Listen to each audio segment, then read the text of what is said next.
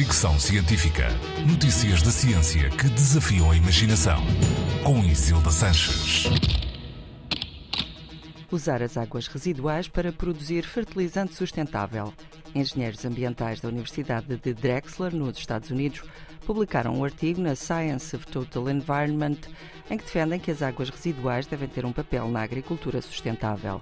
Os investigadores estudaram um processo de extrair nitrato de amónio das águas residuais para depois transformar em fertilizante e concluíram que não só é viável, como também poderia ajudar a reduzir a pegada energética e ambiental da produção de fertilizantes.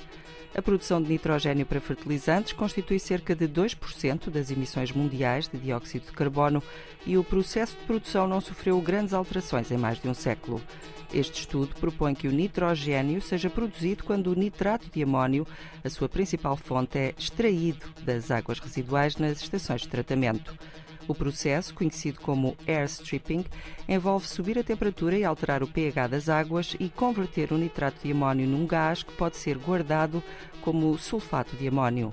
Além de criarem um produto rentável, as estações de tratamento de águas residuais poderiam assim ter um benefício extra e diminuírem as quantidades de amónio.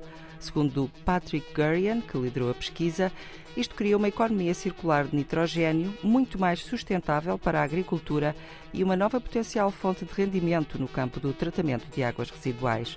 Apesar de admitirem que a técnica de air stripping tem um potencial limitado na produção de fertilizantes, os investigadores acreditam que pode melhorar a sustentabilidade da agricultura e diminuir a poluição. Fricção científica.